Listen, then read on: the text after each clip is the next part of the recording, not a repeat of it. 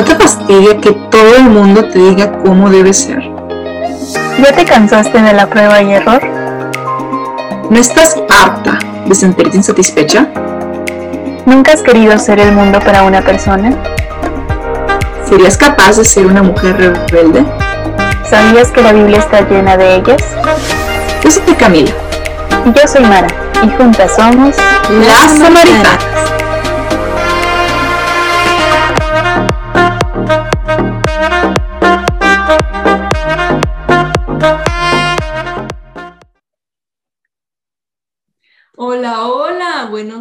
Días, buenas tardes, queridas samaritanas. Aquí estamos ya en el segundo, tercer Tercero. episodio. En el tercer episodio de Las Samaritanas para hablarles de un tema que en verdad me emociona muchísimo. Hoy Mara y yo vamos a fangirlear, pero antes de empezar a fangirlear, ¿cómo estás, Mara? ¿Cómo estás? Hola a todos, bienvenidos. Este, muy bien, también emocionada por lo que vamos a hablar. Es el momento de que voy a sacar mi fan interna. Fangirlear, ¿sabes? O sea, yo no usaba esa palabra hasta que te conocí. O sea, tú, tú introdujiste esa palabra en mi vocabulario y me parece maravillosa, es perfecta. Es, es mi verbo favorito, fangirlear. Normalmente no me gustan las princesas, pero hoy vamos a hablar de una princesa que sí me gusta y de una de mis películas favoritas, entonces. ¡yay! Exacto, así es, así es. Porque el día de hoy venimos a hablarles de un tema que es como, o sea, siento que es como un tema súper mega común de hablarlo dentro de la iglesia. O sea, siento que lo hablamos todo el tiempo, que es en la realidad de que somos hijos de Dios. Pero la cuestión es que nos hablan tanto y nos dicen tanto, eres hijo de Dios, eres hijo de Dios, Dios es tu padre, Dios es tu padre, Dios es tu padre, que simplemente nos acostumbramos a, sí, Dios es mi padre, está bien, mi padre que está en el cielo, y decimos, decimos el Padre nuestro, etcétera, pero es tan común que nunca nos detenemos a analizar y a verdaderamente reflexionar qué es lo que implica ser hijos del Padre, qué es lo que me dice a mí, qué es lo que conlleva el tener como, por así decirlo, este título. O sobre todo nos quedamos con el pasaje del hijo pródigo, así como de, ay, qué bonito, el hijo que regresó con el padre y el padre lo recibió así como muy enternecedor y se nos olvida que teóricamente la historia del hijo pródigo es una historia incompleta porque nunca nos dicen qué pasó después. Exacto. O sea, ¿qué hizo el hijo? Pues para, ¿saben? Porque obviamente el padre lo recibió con todo el amor del mundo, pero uno supone que después el hijo ya se agarró las responsabilidades y empezó a trabajar pues en la finca, empezó a hacer lo que le correspondía, o sea, empezó como que se puso las pilas, ¿no? Con lo, pues con sus responsabilidades, o sea, sí está bien, soy tu hijo, eso es un privilegio, tengo mi anillo, todo, qué bonito, pero también esto implica un gran poder conlleva una gran responsabilidad, como diría el sabio Ben Parker, ¿no? Y hoy les vamos a hablar de estas dos cosas, ¿no? O sea, de como el privilegio, por así decirlo, pero también la responsabilidad. Y vamos a empezar con esta pregunta. A ver, Mara, ¿qué es para ti ser hija de Dios? Es que para mí ser hija de Dios lo resumo en la palabra de soy amada. Eh, para mí esta parte de, o me voló mucho la cabeza el día que a mí me pusieron delante de una cruz y me decían, Mara, es que Dios te ama, ¿no? Y así como, pues sí, toda la vida lo he escuchado. A ver, no, Mara. Dios te ama. O sea, neta, a, ver, entiéndelo, te ama. ¿Sí entiendes? Te ama. Sí, o sea, literalmente había escuchado mil veces el canto de Nadie te ama como yo de Martín Valverde, pero después de ese momento que me lo hicieron y que me cayó el 20 de decir, es que soy amada por Dios, o sea, soy hija del Padre, fue como, ¿what? Pero Cami, para ti, ¿qué es ser hija de Dios? Para mí ser hija de Dios es, primero que nada, recuerdo que cuando como que fue mi reconversión, pues cuando tenía como 18 años, recuerdo que como las semanas siguientes, después de esa Pascua en la que me convertí, yo todo el tiempo sentía como, como que sentía súper bonito en el sentido de que se- me sentía acompañada, me sentía cuidada, protegida, sentía que estaba viviendo mi vida normal, seguía hablando con mis amigos, yendo a la escuela y así, pero era así como decir, wow, amigos, o sea, o sea, tenía ganas de decirle, oye, o sea, Dios es mi papá, así como sentía como que este enorme orgullo de poder decir, wow, o sea, el Dios del universo, el creador de todo lo que existe, me ama y me acompaña todo el tiempo desde que me levanto hasta que me voy a dormir, ¿no? Porque yo creo que a mí me pasaba lo mismo que a ti, o sea, Dios te ama, Dios te ama, ay, sí, pues sí, Dios me ama, ¿no? Es como, yo qué sé, yo amo las flores, ¿sabes? O sea, igual así como sentía la relación, ¿no? Si a Dios le gustan los humanitos, qué bueno. Sino hasta que caí en cuenta de que realmente Dios me ama a mí como individuo, ¿no? Porque muchas veces nos dicen, es que Cristo murió por amor a la humanidad. Y a veces pareciera que murió como por la humanidad en general, pero no, tienes que entender que murió por Mara, por Camila, por Daniela, por Juanita, por Juanchito, por todos, ¿no? Que creo que es lo que decías hace un rato, que me encantó, que es de que, o sea, no eres el hijo número 627 mil, o sea, eres una persona, o sea, eres una persona particular, específica y amada en tus defectos, en tus virtudes y en todo lo que eres por ser tú, no simplemente por compromiso. Y que a veces da la apariencia de que Dios tiene como favoritismos hacia algunos o que pela más a otros, y algo que me voló mucho la cabeza es cuando yo escuchaba, a esto me lo dijo Romina Gómez, saludos, que Dios tiene la capacidad de ocuparse de nosotros como si fuéramos hijos únicos. Y por ejemplo, yo que soy hija única, normalmente todo el mundo te dice, wow, qué padre, porque dicen, tienes todo, ¿no? Materialmente. Y es como, sí, pero también tienes el doble de atención para lo bueno y para lo malo. Entonces, eso me hizo mucho clic de decir, Dios tiene la capacidad de ocuparse de cada persona de la humanidad y cada persona que ha existido en la historia como si fuera el único que tiene.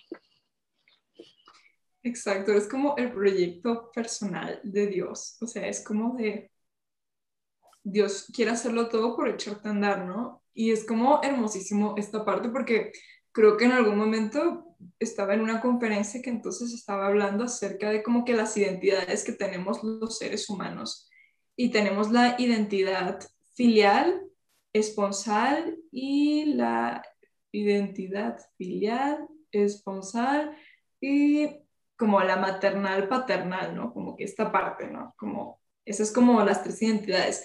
Pero la parte más importante es la filial. La identidad filial es la que se refiere a que eres hijo de Dios. O sea, es que antes de ser absolutamente nada, lo más importante es entender que eres un hijo amado por el Padre porque jamás vas a poder ser don para otra persona, jamás vas a poder ejercer la maternidad o la paternidad espiritual de la que ya hablaremos después. No puedes hacer nada de esto ni vivir nada de esto plenamente si no entiendes que eres amado y que no, eso no eres amado por compromiso, es como dice Mara, es como si fueras el hijo es como si Dios te amara como si fuera su hijo único. A todos los seres humanos, sé que suena un poquito ilógico, pero o sea, obviamente si lo vemos con la lógica humana esto no es posible, pero si lo vemos con la lógica divina es absolutamente posible. Al fin y al cabo, Dios es omnipresente, espacial y temporalmente. Por supuesto que puede estar ocupándose de todos y cada uno de nosotros al mismo tiempo y dedicarnos el tiempo que necesitamos, pues.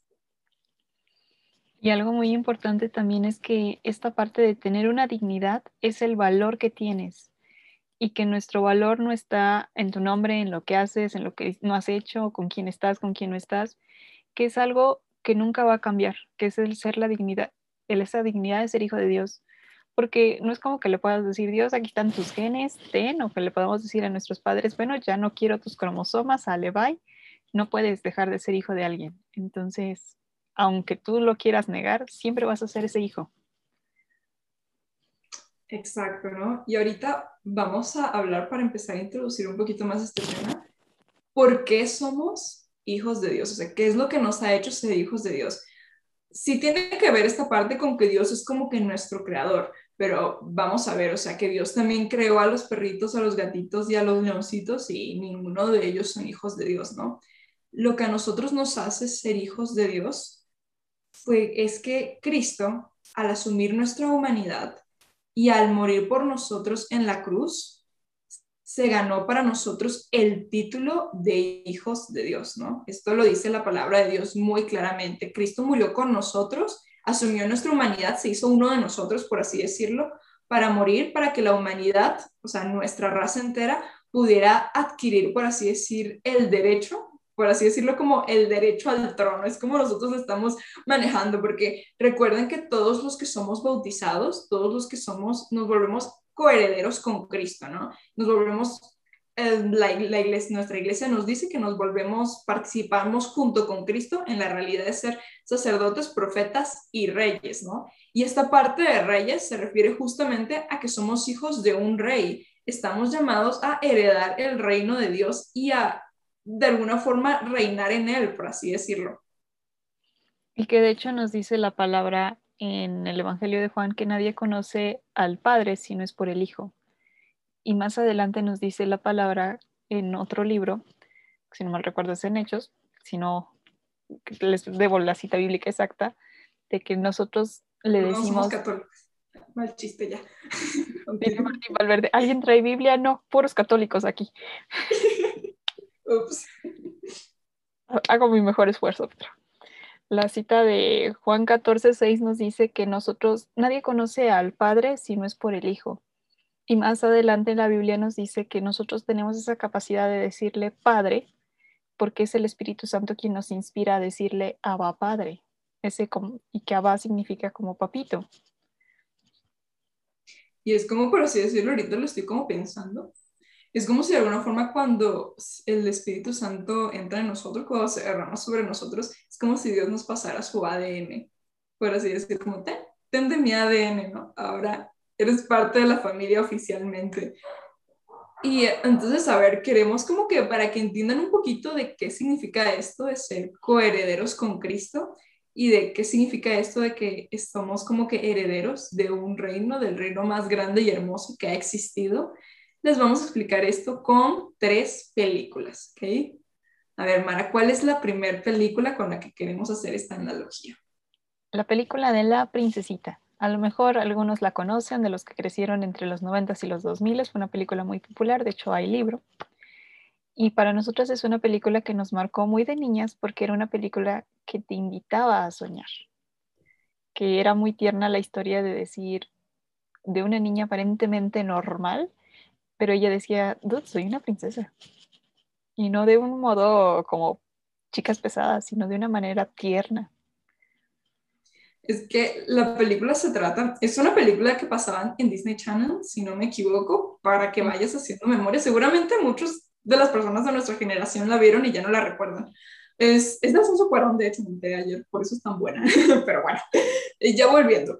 La película se trata de una niña que pues es hija única, es la hija de un militar y el, o sea, es la típica hija de papá en el sentido de que no, es, no es que sea malcriada, sino de que es, la niña de los ojos de su papá, su papá la quiere muchísimo, la ama muchísimo, o sea, la cuida mucho, eh, la procura y todo eso, ¿no? Y siempre juegan juntos. Y en algún momento, no queremos spoilerles, pero el papá se se ve obligado a separarse de la hija y la deja encargada en una escuela y después, por determinadas circunstancias, como que la niña al principio la trataban muy bien las personas de la escuela porque el papá era de dinero, ¿no? Entonces, pues típico que les mandaba un cheque bien grueso todos los meses para que cubrieran todos los gastos, entonces la niña la trataban muy bien.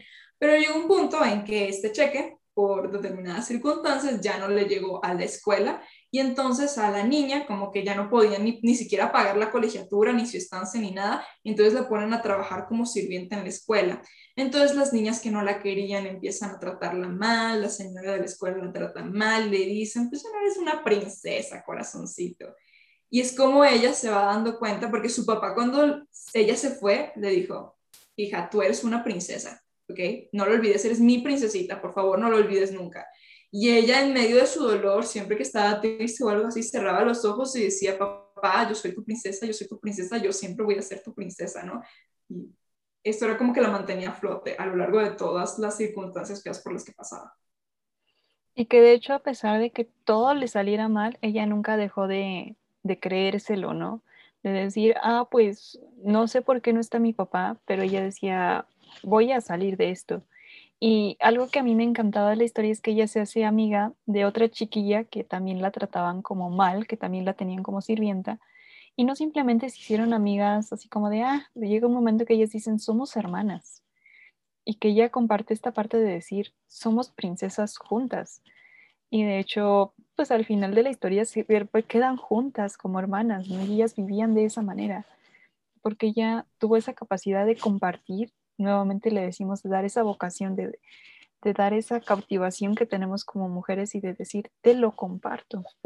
no hubo como esa envidia o esa rivalidad de yo soy más que tú o de sabes que yo venía de un estatus mejor, ahí te ves, sino que hubo esa empatía de decir vamos a trabajar juntas y juntas vamos a crecer y a salir de esto. Exacto, porque es la parte más bonita de Sara, que es el nombre de la protagonista. Es una niña de 8 años que ella dice, es que, o sea, mi papá me dijo que soy una princesa y ella como que tenía la enorme necesidad de que todas las niñas de la escuela y todas las mujeres que ella conociera entendieran que ellas también son princesas, ¿no? Es que les decía, es que créetelo, que somos princesas, todas las niñas somos princesas.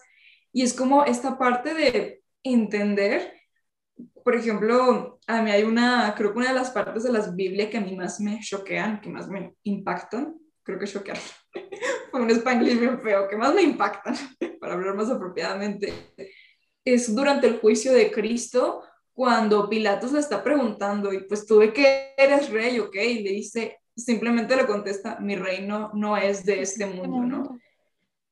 Y a Cristo, en buena parte, lo que lo mantuvo todo el tiempo, o sea, lo que lo ayudó a llegar hasta el final, hasta el Calvario, lo que, la, la razón por la que pudo encontrar el valor para derramar hasta la última gota de sangre, aparte obviamente el amor que nos tenía a nosotros, era el saberse de que aunque se sentía abandonado por el Padre, porque recordemos que Cristo durante la pasión experimentó el abandono del Padre, o sea, dejó de sentir la presencia del Padre, o sea, de pasar de una comunicación constante, pasó a un silencio absoluto, él se seguía sabiendo hijo del Padre, incluso cuando le dice, Abba, Abba, ¿por qué me has abandonado? él seguía sabiendo que era hijo del Padre, él seguía sabiendo que su reino no era de este mundo, ¿no? Entonces, nosotras con esta película es en parte, esta analogía nos recuerda muchísimo, Sara nos recuerda a Jesús en esta, en esta parte, de que ella, a pesar de que la trataban mal, de que decían eras una sirviente, eres una niña sucia o algo así, ella dice, no, yo soy una princesa porque mi papá me lo dijo. Y tu corazón eres una princesa porque tu papá Dios te lo dijo, porque eres coheredera con Cristo, que es el Rey. Estás llamada también tú a participar de la herencia de, pues, de la Casa Real del Cielo. Y algo que a mí me impresionaba era en esta Semana Santa que me decían, bueno, si todo el mundo habla de la cruz como amor o del Viernes Santo que fue por amor, ¿por qué nadie nunca llega a eso, no? Y ya como que estando en oración dije, es que siempre se nos olvida el Padre, que el Padre fue la mente maestra detrás del plan de decir, los quiero mucho, los extraño, fueron mi creación, y que fue nuestro hermano mayor el que dijo, voy por ellos. Y que fueron entre ellos dos quienes empezaron a, articular el plan, porque estaba ahí también el Espíritu Santo, pero el Espíritu Santo era esta parte de decir, yo te voy a dar la fuerza, te voy a acompañar en todo este proceso. Y el que estaba esperando de alguna manera todo, que todo se concluyera, era el Padre, ¿no? Y que él también, el Padre, tuvo que pasar tres días separado del Hijo de decir, ok, te amo, pero te espero que regreses y sé que vas a regresar conmigo. Y es lo mismo que Dios hace con nosotros. O sea, día y noche está a las puertas de, las, de su casa esperando que volvamos como el hijo pródigo, ¿no? Y a diferencia de la lectura del hijo pródigo, tenemos un hermano mayor que no es como que va a ser el berrinche porque regresamos, sino que día y noche está esperando que también nosotros volvamos. Exacto, que está Ay, es que a mí me encanta porque como que este tipo de aventura, como que yo lo relaciono como con una aventura, ¿no?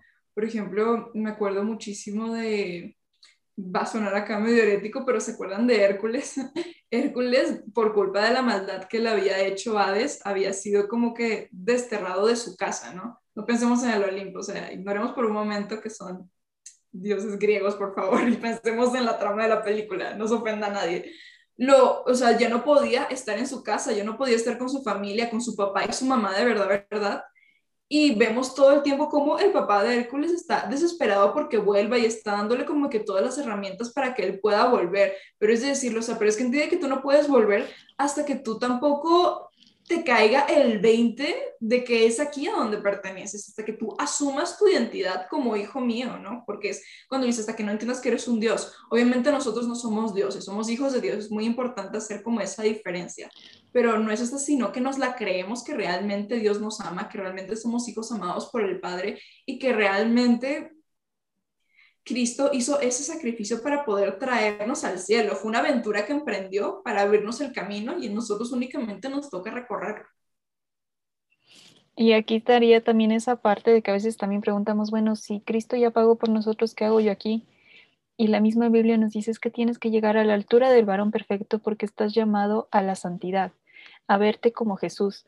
Así como a Hércules le decían, sabes que tienes que ser el héroe verdadero, nosotros tenemos que llegar a ser santos como Jesús. Y en el momento en que lo logremos, en que concluyamos la misión como muchos lo han hecho, como Santa Teresita del Niño Jesús, Marcelino Champagnat, Carlos Acutis y demás, ese día vamos a poder regresar enteramente a la casa del Padre.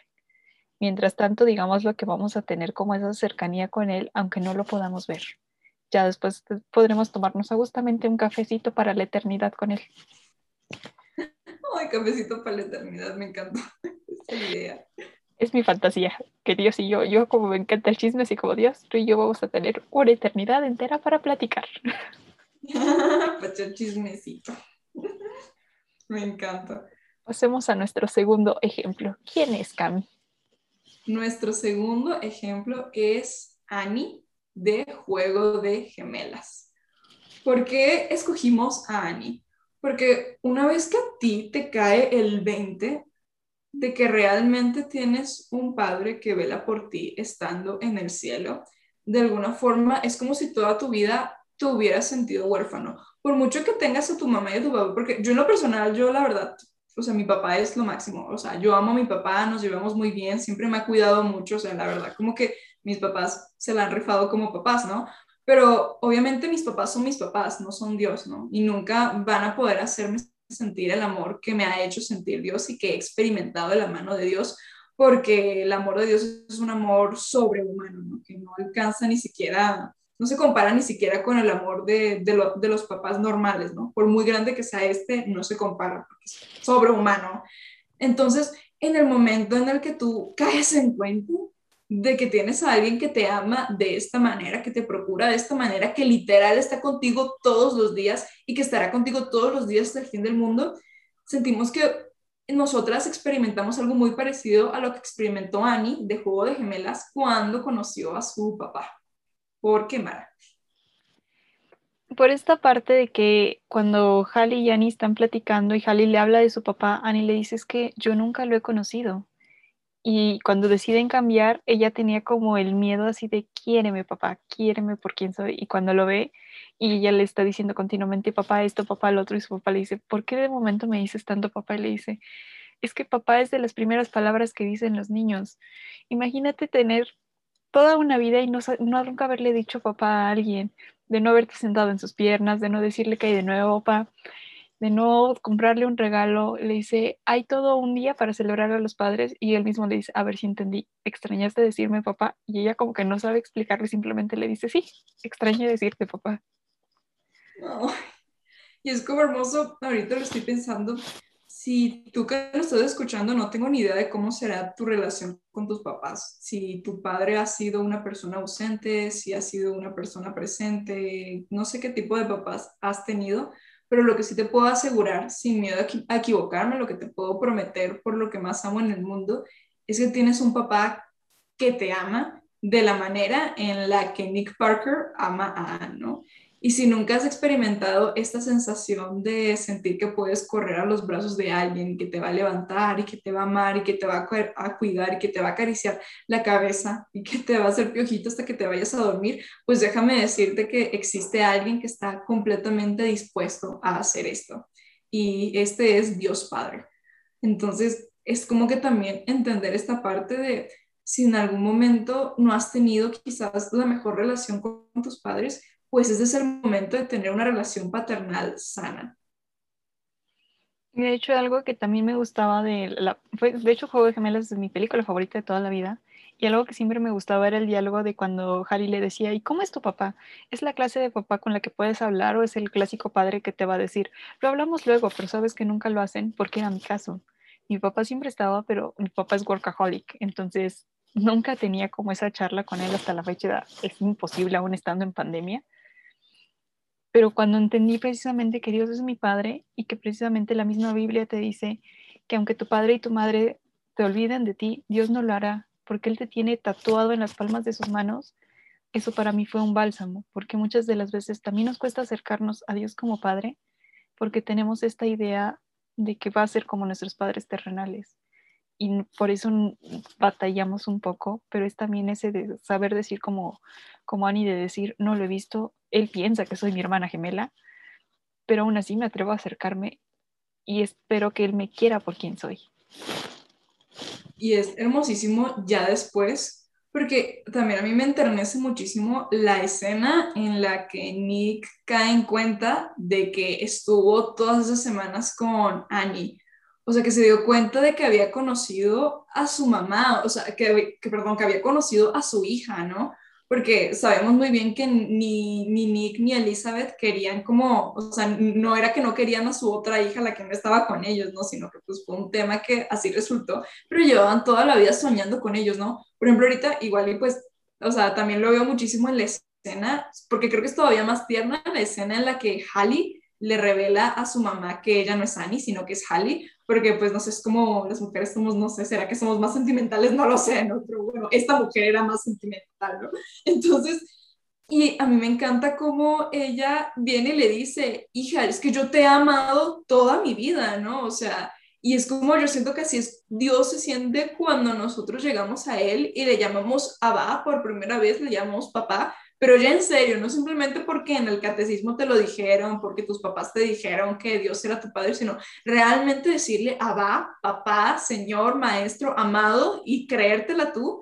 En ese momento, Dios, yo me imagino que se rompe a llorar diciéndole, no sabes cuánto tiempo llevo esperando este momento, ¿no? En que cayeras en cuenta de que te amo, que hablaras conmigo y que entendieras que yo estoy aquí todos los días hasta el fin del mundo. También como que ver esta parte de cómo se siente Dios cuando nosotros confiamos en Él y cuando nosotros nos la creemos que de verdad nos ama. Así es. Y es por eso que tenemos en tercer lugar a Mia Termópolis de El Diario de la Princesa. Y ahora sí, esta sí es mi princesa favorita. la mejor princesa del mundo. Déjenme fangirlear un rato. Sigo esperando y mi sueño dorado es leer sus libros algún día. Hoy descubrí que el diario de la princesa tiene el libro, o sea, lo descubrí hoy hace media hora porque Mara me lo dijo, sí, yo quiero leer los libros, y yo, ¿cuáles libros? ¿Cómo? Y yo, no, pues que hay libros, y yo, no sabía que habían libros. Es el sueño de mi vida poder leer a Meg Sobre todo, creo que fue una historia que en el principio de los 2000 marcó mucho porque también fue de las primeras películas live action que hizo en su momento Disney y que no te presentó la clásica princesa que necesitaba el príncipe para casarse o que simplemente de toda su vida había sido preparada para ser reina. no, sino que un día de la nada llega la abuela y le dice, ¿sabes qué? Es que eres la reina. Y ella así como de, ¿cómo? A ver, espérate. No, no, no le dice eso, le dice, ¿una princesa? No te pases. Alto, retrocede y pausa. No, no crean que me sé de los diálogos, no. No, para nada.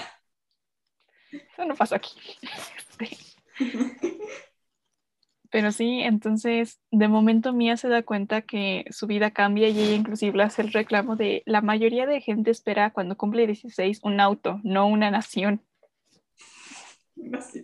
Un reino, amigos. Felicidades, amigos. Diosito te va. ¿Cuál carro? ¿Cuál viaje? No, no, no. Tu regalo de 15 años, corazón, es un reino. El reino de Cristo. Felicidades.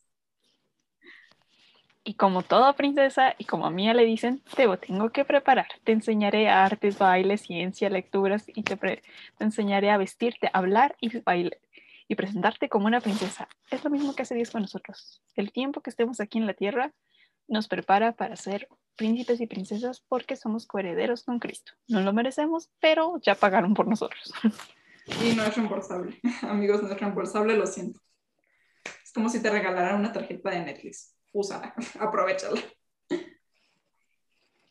Y es como también esta parte de la razón por la que igual quisimos incluir a Mía dentro de esta plática, es porque nos parece que, a ver, o sea, con la princesita, con Sara, la de la película que les hablamos hace rato, y dice, sí, soy una princesa y no sé qué, y pues es una niña, ¿no? Entonces es como esta parte de soy una princesa significa que por muy malas que estén las circunstancias, en algún lugar existe, está mi papá esperando volver a verme algún día, amándome y deseando y anhelando estar conmigo. Sin embargo, también queremos citar aquí al maravilloso Ben Parker, el tío de Spider-Man, un gran poder implica una gran responsabilidad. A mí así, recibió un reino, recibió el closet del que es el sueño de cualquier persona, recibió un cuarto maravilloso, o sea, tenía un montón de coches, sirvientes, toda la cosa, el palacio, súper cool. Pero junto con esto vino también una enorme carga de responsabilidad. Y de hecho vemos cómo Mia en la primera película tenía muchísimo miedo de asumir su realidad como princesa y le molestaba como que el hecho de ser princesa justamente porque le daba miedo la responsabilidad, ¿no? Porque claro, nosotros lo vemos como muy glamoroso, pero si nos ponemos en sus zapatos, realmente es una responsabilidad muy grande, o sea, están poniendo en sus manos la responsabilidad de gobernar un país. Pues nosotros también cuando aceptamos ser hijos de Dios, esto también viene como que como una chamba. ¿Por qué? Porque recordemos lo que nos dijo Pablo, apóstol. Ya no soy yo quien vive, sino que es Cristo quien vive en mí. Cuando asumimos nuestra realidad como hijos de Dios y cuando entendemos que estamos llamados a ser reyes, profetas y sacerdotes como Cristo, en ese momento también tenemos que comprometernos, a ver, si ya no soy yo, sino que es Cristo quien vive en mí, pues no puedo hacer quedar mal a Cristo, ¿no? O sea, tenemos que es también comprometernos a encarnar el Evangelio en nuestra vida, a conocer la palabra de Dios, saber qué es lo que está bien, qué es lo que está mal y vivirlo, ser coherente entre lo que creemos y entre lo que hacemos. Y como bien decía Mara, Dios nos está preparando para que el día, porque recordemos que para poder entrar al cielo, al cielo únicamente entran las personas santas, ¿no? No, no todos los santos necesariamente han sido canonizados, esto es importante, ¿no? Tu abuelita está en el, si está en el cielo es porque tu abuelita es santa, aunque la iglesia no la llame santa abuelita. Pero obviamente tenemos, estamos llamados a ser santos, es decir, estamos llamados a ser como Dios. Entonces, si nosotros queremos realmente ser príncipes, princesas de Cristo, tenemos que comprometernos a actuar como Cristo y a vivir nuestra vida como la vivió Cristo. Así es, y una de las cosas por la que es de mis películas favoritas o es de mis personajes favoritos, siempre me gustó la parte cuando Mia quiere huir, porque yo, yo soy de las personas que tiende a huir de las cosas hasta que la pones entre la espada y la pared se enfrenta a ello. Y me gustaba como el papá le cerraba la carta diciéndole, es que Mia entiende que la valentía no es la ausencia del miedo, es hacerlo a pesar de. Y es cuando yo me he dado cuenta, sobre todo en este último año caminando con Dios, no se trata de que esté con 100% la certeza de lo que estoy haciendo o que me lo sepa todo. De hecho, he descubierto que literalmente me falta mucho por conocer y por ser una muy buena católica, pero eso no significa que me voy a detener. Significa que tengo la oportunidad de seguirme preparando y seguir aprendiendo, que a lo mejor me voy a caer y, estoy jugando con el abanico muchas de las veces. Y a veces Dios es como, ay, Mara. Pero aún pese Así no se usa, así no se lleva. Así como, niña, niña, deja de jugar. Pero a pesar de que juegue, Dios sigue creyendo en mí que algún día voy a poder ser la princesa, ¿no? Porque recordemos que cuando Mía llega y llega pues toda empapada de que todo le salió mal y demás, y le dice a la abuela, es que ¿por qué tenías preparada la corona? ¿Cómo sabías que vendría? Porque vi esa misma osadía en ti que yo un día tuve y por eso sabía que vendrías. Y es Dios, a pesar de que llegue yo toda enlodada, rasguñada, es como yo sabría que ibas a venir. Exacto. Y si esta parte de, a ver, o sea, creo que ahorita tampoco queremos que, a ver, ser príncipe y princesa de Dios obviamente es de alguna forma ser embajadores del reino del cielo aquí en la tierra, velar por los intereses del cielo y, o sea, con toda nuestra vida y sacrificar lo que sea necesario. Sin embargo, también es como que queremos decirte, a ver, sí, es una responsabilidad muy grande, pero si te equivocas, no hay problema, tranquilo. Ahorita estaba pensando, ahorita que estabas hablando, me acordé de una escena del diario La Princesa 2 en el que, ¿se, acuerdan cuando Mía estaba como que en, el, en la parte del desfile? y que como que hacían como que una treta ahí para que no tuviera que cabalgar de, con los dos pies a un lado, ¿no? Para que no tuviera que cabalgar de lado, sino que pareciera que estaba cabalgando de lado, pero en realidad estaba cabalgando con una pierna en cada lado, ¿no? Pero que esto era como que muy inapropiado y que la descubrieron, la cacharon porque le pusieron una trampa y pues salió en las noticias de todo Genovia que la princesa mía, futura reina, no sabía cabalgar de lado. Y pues obviamente ella se sentía muy humillada, ¿no? Porque pues es una chavita de 21 años, está haciendo todo lo que puede por hacerlo bien, pero pareciera que no da la talla, ¿no? Y está bien, hay muchísimas veces en las que no vamos a dar la talla, tranquilo, estás creciendo, estás en un proceso, estás aprendiendo. Ahorita lo que Mara acaba de decir es que siento que me falta muchísimo para ser una buena católica y yo me pregunto si en algún momento pensemos en un excelente católico como San Juan Pablo II, llegó un punto en que dijo, no, pues yo ya, ya llegué a mi límite, ya no tengo nada más que aprender, ya no tengo nada más que vivir. Estoy segura de que no realmente nunca vamos a poder entender plenamente lo que es amar a Cristo y vivir en Cristo y vivir una vida como la vivió Cristo, sino que hasta que estemos en el cielo. Así que mientras estés en la tierra, tranquilo. O sea, hay un botón de reinicio constante al que le puedes dar todas las veces que quieras y no existe un game over. No te preocupes. De hecho, no solamente, y ahorita que te escuchaba mencionar eso, no solamente a veces nos vamos a autosabotear nosotros, tenemos a alguien que nos va a querer autosabotear constantemente y hablaremos de eso más adelante. Y es esta parte de que Dios mismo lo sabía y que una de las grandes herramientas que utiliza es la culpa es como decir, eh, Dios ya no te va a querer, ya no eres un digno hijo de Dios, ya es lo máximo que pudiste hacer. Y sin embargo, Dios nos dejó el sacramento de la confesión, el sacramento de la reconciliación, para que continuamente podamos llegar y decir, Padre, la regué, y algo que se me quedó muy grabado en este último año es que el diablo no puede ganar si tú nunca te das por vencido. No importa las veces que te haga caer, siempre levántate y dale batalla. No importa las veces, porque el momento en que tú digas, mm, no, pues ya no puedo aspirar a nada mejor, ya me acostumbré a vivir entre los escombros, en ese momento él ganó la batalla. Exacto. Es como, esta, me encanta esta frase del Papa Francisco de su no recuerdo si era encíclica exhortación de su escrito que hizo sobre San José, en la que decía que Dios ante nuestro pecado nos hace sentir ternura y compasión. Es decir, o sea, Él siente ternura y compasión por nosotros. Te caíste, está bien, hijo, no te preocupes, o sea, no, importa lo que hayas hecho. Yo te agarro como una mamá con su niñito. Te limpio tu herida, te la vendo, te ayudo a caminar si no puedes, te cargo si es necesario y cuando puedas volver a andar solo, te vuelvo a soltar. Y si te vuelves a caer, volvemos a lo mismo. Y el malvado quiere hacerte sentir todo lo contrario, quiere hacerte sentir indigno, quiere hacerte sentir que no mereces estar en la presencia de Dios, quiere hacerte sentir que Dios está enojado contigo, que te ha dado la espalda, cuando realmente Dios nunca jamás te va a dar la espalda, al contrario, siempre va a estar su mano ahí esperando para que tú te apoyes en ella. Solamente tienes que querer y tener ganas de hacerlo y realmente creértela. No, creo que la culpa es una sensación como una, un sentimiento que es positivo hasta cierto punto, porque de alguna forma el que sientas culpa cuando hiciste algo malo implica que tienes una conciencia, entonces punto allí, eso es muy bueno, pero tampoco puedes dejar que la culpa te consuma. Eh, verdaderamente, una vez que ya la regaste, pide perdón y no lo vuelvas a hacer, y punto, y ya. De hecho, queremos mencionar aquí el Salmo 51 que es como para que lo lean y lo mediten, pero es un salmo donde David está reconociendo su pecado y él está diciendo, Padre, pequé contra ti, mi pecado me persigue de día y de noche, sin embargo yo sé que tú me vas a limpiar y me vas a perdonar. Sin embargo, yo sé que esto que estoy sintiendo es para que tú me limpies. Y algo que a mí me sorprendía era escuchar que la culpa es una gracia, ¿no? Porque yo decía, o sea, ¿cómo? O sea, se siente tan horrible, ¿cómo te explico? ¿Cómo puedes decir? O sea, uno imagina que la gracia es bonita, ¿no?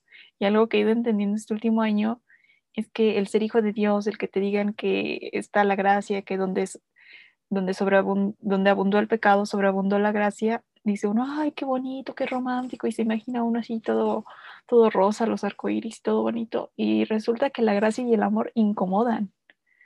¿Por qué? Porque te invitan a salir de esa zona de confort a decir, voy a hacer algo más, no me puedo quedar aquí, te ayudan a reconocerlo y que por eso el mismo Pablo nos dice continuamente, ok, cuando tú eres débil, Dios es fuerte y Dios le interesa que te reconozcas débil, que te conozcas necesitado de Él, que sepas como los niños que, ok, sí puedo correr y brincar, pero eventualmente tengo que regresar a mi casa. Eventualmente mi papá me está esperando con la comida, me está esperando para que veamos una película, que siempre puedo regresar con Él. Y es saber reconocernos desde ahí. Sabes, en una ocasión, a mí me acuerdo que estaba teniendo como que unos días medio pesaditos, así como pesaditos, no sé, no me acuerdo qué era lo que tenía, cuál de mis, en cuál de mis muchos dramas estaba, si era una cuestión emocional, de la escuela o de qué era, ¿no?